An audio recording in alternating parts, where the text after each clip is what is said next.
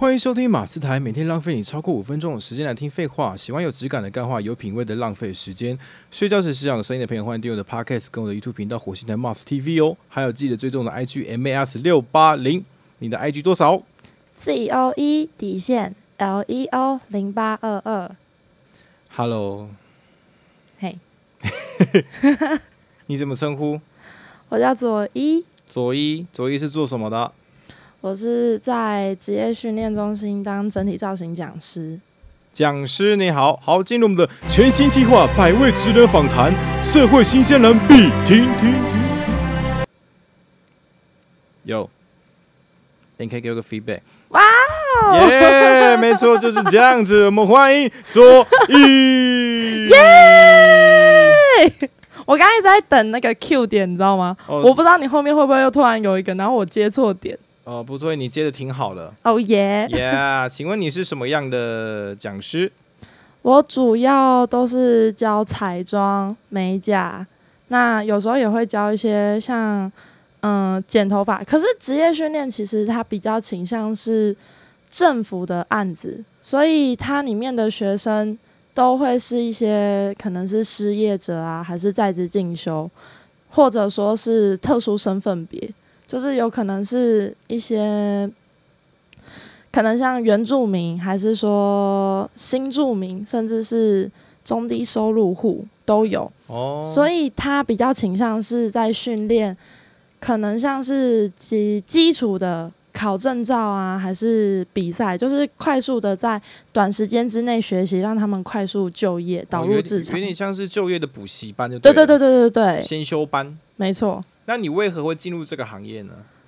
嗯，比较大宗是因为我之前的本科系本来就是做整体造型的，对。我是读更新的化妆品应用管理系，嗯哼哼，然后那时候出来，其实我本来想要读的是跟演艺相关的，哦，但是就是想说，哎、一样一样都是漂亮，就是爱漂亮的行业，目前的工作这样。对，就是哎、没有，它是幕前幕后都有。嗯，那主要你帮别人彩妆，它是比较倾向在幕后，对，然后我那时候就想说，先学一技之长，才不会被家里管。哦，就是你先有一技之长，你可以就是用自己的能力去赚钱，然后有能力去负责自己做的每一件事情。所以那时候最重要的就是让自己有一技之长之后，嗯，可以做自己想做的事。所以那时候就是其实花蛮多时间在练技术的，然后也用很短的时间赶快就是进入职场当教育教育的，就是可能说带学生啊，就是一开始也不是从职训开始，就是做职业，就可能去接一些案子，然后后面就会延伸一些可能一对一教学，嗯还是说就开始后面慢慢越来越变成一对多。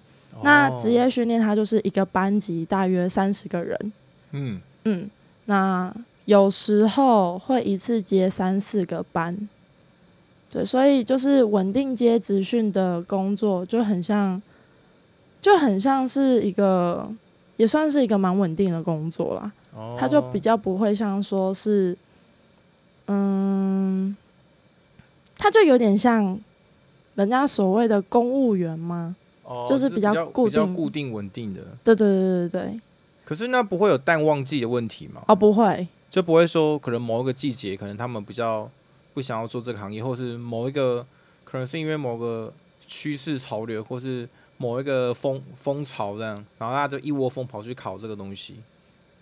有曾经这样过吗？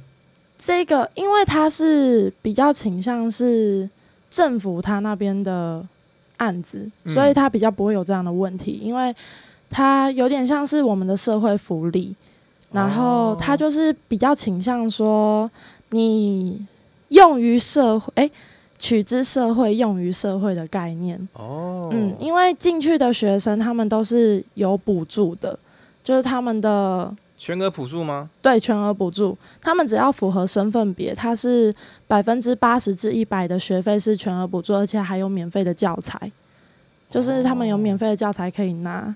而且有些身份别是可以领生活津贴，等于说他来上课就等于他上班，他一个月可以领一四八零零吧，一万四千八，对，他来上课有一万四千八一个月而，且还不用付学费，还那可以，那我那我可以去吗？是不是？是不是大家听到都会很想要去？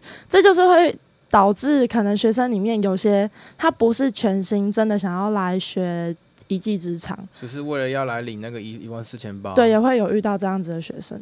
哦，嗯跟我一样就是，哎、可是不会，就是嗯、呃每一次都不一样啦，但是可能就会有一两个，但是后面我们我们做讲师就是老师这一个部分啊，比较倾向说。最重要的就是要把学生在短时间之内，对，赶快带，就是导向职场。所以我们教学可能跟一般一般职业训练比较不一样的点是，我们的目标受，嗯，我们的目标就是希望他们结业的时候就直接进入职场了，而且是有能力去面对说他们在新的环境里面，他们可以上手，甚至说可以维持个三个月起跳哦，这样。了解。那你觉得什么样的人适合做这个行业呢？你说讲师讲？师这部分，我觉得要对，要对这，嗯，要对，让学生就是快速成长这一块有一个蛮大的热忱，哦，嗯，因为很容易会失去那个身为老师的一个呃，热情，哦，失去热情，因为教一教很没很没有成就感，对不对？会容易没有成就感，是 因为可能会遇到一些 会 就是没有这么上心的学生，对对对对对对，哦，了解了解。那你觉得这个行业可以做多久？可以做，如果真的想做，可以做超久。可是我没有想要一直都只有 focus 在这个行业，因为我刚刚有说，我本科系虽然是化妆品应用管理，但是我后面其实很喜欢就是表演艺术，嗯所以有一个过程啦。我前面有一个过程，就是我当上职业训练讲师之后，我就用另外的时间，然后去考另外一所学校。哦所以我就另外读了国立台湾戏曲学院。好，你好厉害哦！没有，你等于是一一直在学持续学习的一个人哎。就是对啊，一直学，疯狂学，学到后面 大家都说你现在在做什么？诶，我现在在职训教课。现在职职业学生跟老师，对对对，职业学生跟老师真的就是多重角色会嘎在一起。就是诶，我今天可能是讲师，然后明天可能要带国中生，那后天可能又是在工作室做，就是帮人家剪头发什么之类的。你知道会不会角色搞混啊？就是你在台上的时候，多莫名其妙拿起剪刀，哎、小朋友换谁来剪？哎、不对不对，现在是教到第几第几页了？不会不会不会这样。这个不会，就是因为我个人算是一个不喜欢可能坐在办公室打资料，还是说太稳定一个工作，我会觉得嗯会比较无聊，就是喜欢到处跑。然后那时候会喜欢就是哦，我会觉得我学到的一个技能。它后面应该就是要一直往上爬嘛，所以那时候学会的技术，我就后面要求自己要变成一个讲师。嗯，那后面就是也考那个就是嗯戏曲学院，对，它其实里面最主要的是幕后的技术，就是什么舞台剧的舞台灯光、服装、音响那一些的。然后嗯，它其实不止幕后，他还要参与到一些一些幕前的东西，所以表演艺术这一块就另外在跨学校在台艺修师培。师培就是就是师培的，不好意思，你知道师培是什么吗？不知道师师资培训，对对对对对，你好厉害哦！其实你知道也蛮多的啊、他师资培训就是表演艺术老师的这一个专长，所以就是因为这一个，所以在表意里面就是在延伸到师资这一块，才会另外才就是有在国小、国中、高中教课。嗯哼哼，对然后就会变成教的东西不一样。我唯一会比较错乱的，可能是因为我要去记学，对，会错乱。真的，那时候最错乱是我有一次用暑假，因为我就在学嘛，所以我空空下来的时间可以回回去职训当讲师的时间是两个月的暑假。对，那那两个月的暑假，我一次带了四四个班还五个班，反正那一个班呢三十个学生，然后我是一个很惯性，就是我要记得所有学生的老师。哇，那你要记一百二十个人学生？没有错，我那时候我那时候觉得记学记学生还好，就是一次记那么多人，但是因为每次在带班的时候，我是很关注他们每一个人的，就是进度。对进度，嗯，因为会怕他们会有那种学用落差，嗯就是会担心他们说，哎、会跟不不会上进度。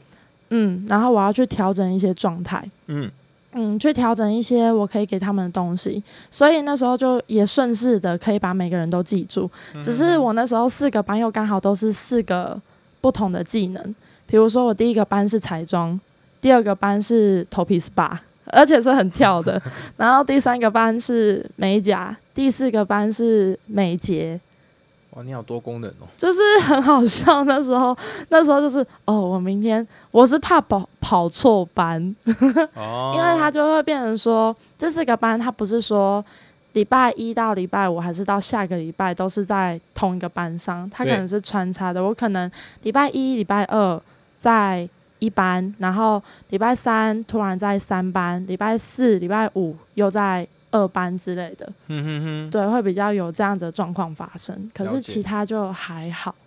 了解。嗯那你觉得这工作跟一般工作什么差别？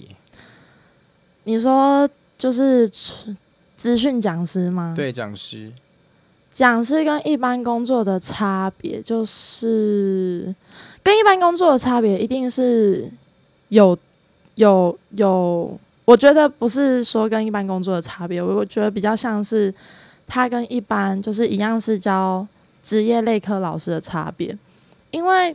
我那时候后面会想要去修师培，是因为我们职训讲师其实并没有一个，我们主要就是我们会技术，嗯，然后可以去教给学生，然后一般老师他会变成是，他还需要修一些心理学啊、辅导原理，然后去用另外的工具去呃辅助他，对去辅助学生这样。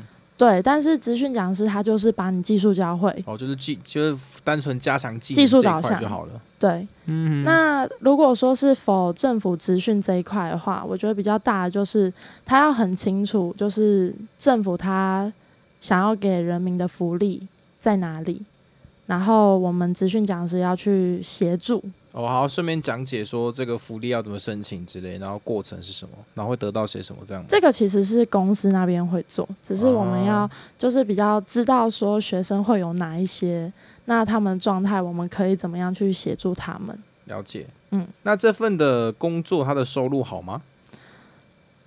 我觉得是稳定，好吗？跟如果真的是跟一般就是走，我觉得差别是在你职训局，他就是很稳定的配那个讲师的时数给你。嗯，那如果说你是外面接通告，甚至是自己开班，那个价位一定都是另外定的。